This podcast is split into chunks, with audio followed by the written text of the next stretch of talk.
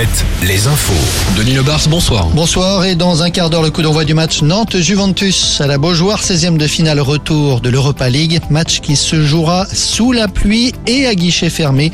Les Nantais, rappelons-le, doivent battre la Juve pour se qualifier. Antoine Camboiré hier en conférence de presse. Je sais que pour nous euh, c'est un beau cadeau mais on s'est fait ce cadeau euh, pour arriver donc à ce stade de la compétition. Il faut répondre présent le jour J quoi.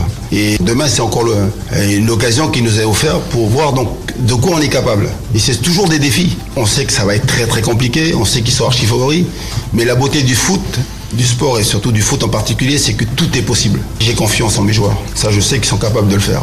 Et gagner, c'est aussi l'objectif de Monaco et de Rennes. Ce soir, Rennes qui joue à domicile à 21h. L'équipe de France de hand féminine annoncée en Vendée prochainement. Les Bleus affronteront le Brésil en match amical le mardi 11 avril au Vendée Espace. Match amical de préparation avant le prochain mondial qui aura lieu à l'automne prochain. La billetterie doit ouvrir bientôt. Les premières explications du procureur après l'assassinat d'une enseignante hier à Saint-Jean-de-Luz. Le magistrat retient le qualificatif de meurtre avec préméditation et précise que l'adolescent est toujours en garde à vue.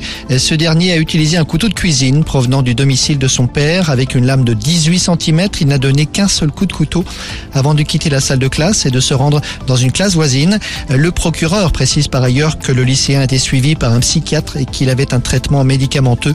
Il va demander un placement en détention provisoire à l'issue de la garde à vue. Un important trafic de drogue démantelé à Bressuire cette semaine, une opération de grande envergure menée par une trentaine de gendarmes dans le nord de Sèvres.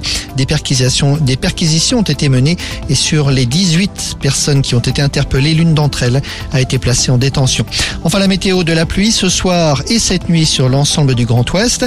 De la pluie aussi demain matin sur les Pays de la Loire, le centre Val de Loire et la Nouvelle-Aquitaine. Alternance averses et éclaircies l'après-midi. Le week-end, lui, s'annonce toujours plutôt ensoleillé. Bonne fin journée sur Alouette.